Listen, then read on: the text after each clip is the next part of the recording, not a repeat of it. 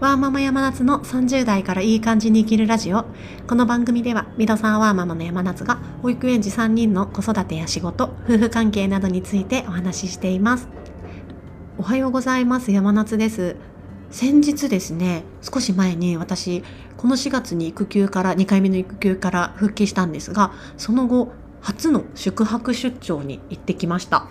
一泊だったんですけれども、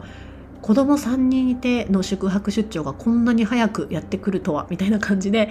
私としては、あ、ちょっとしたリフレッシュみたいな気持ちもありワクワクもありっていう感じだったんですけども一方で、まあ、夫が一人で子供を見る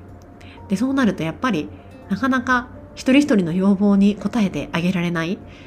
で上の子は結構もう出張とかママがいないとかそういうことが分かるので寂しがるんですよねどうしても。あいないのかみたいな。いないんだよって言うとママに絵本読んでほしいよみたいに泣かれたりとかもして出張っていうまあ仕事の中である程度その任せてもらえるみたいな嬉しさとか自分が久々に一人でベッドで寝られるみたいな羽を伸ばせるみたいなワクワクあと私結構旅が好きなので行ったことのない場所に行ける行ける楽しさみたいなものはすごくありつつもなんというか子供に対して悪いことをしているんじゃなかろうかっていう気持ちもどうしても頭の片隅にあったのが事実です。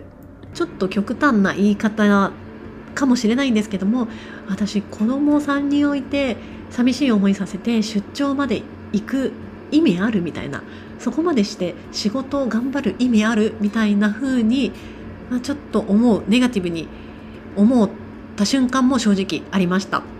で5歳の息子も寂しがっていたのでいやなんかごめんねっていうのは違うんだけどもちょっと申し訳ないなっていう思いもありながらその日出張から帰ってきて夕方保育園のお迎えに行きました。そしたら息子が私見つけてパパパーと走ってきまして担任の先生に向かって僕のママね昨日の夜いなかったんだよ。昨日の夜ね泊まりで出張に行ってたんだよみたいなことをすっごく誇らしげないい顔で語ってくれまして私はそれが本当にとっても嬉しかったです。多分息子5歳の息子も息子なりに私のいない一晩っていうのを頑張って過ごしてその頑張りっていうのが何でしょう？その彼の誇らしい顔につながっているのかなっていうのを頑張ったんだよ自分っていうのを先生に。えへんみたいな感じで伝えたい気持ちがあるんだなっていうのを彼の表情を見てすごく感じ取ってあ本当に子供っていうのは親の何て言うんでしょう？想像の斜め上を行ってあのどんどん一人で成長していってくれるんだなっていうのを感じました。この前ファッション雑誌の「VERY」を立ち読みしていた時に女優の鈴木保奈美さんのインタビューが載っていました。でその鈴木保奈美さんのインタビューの中でちょっと印象的だったのが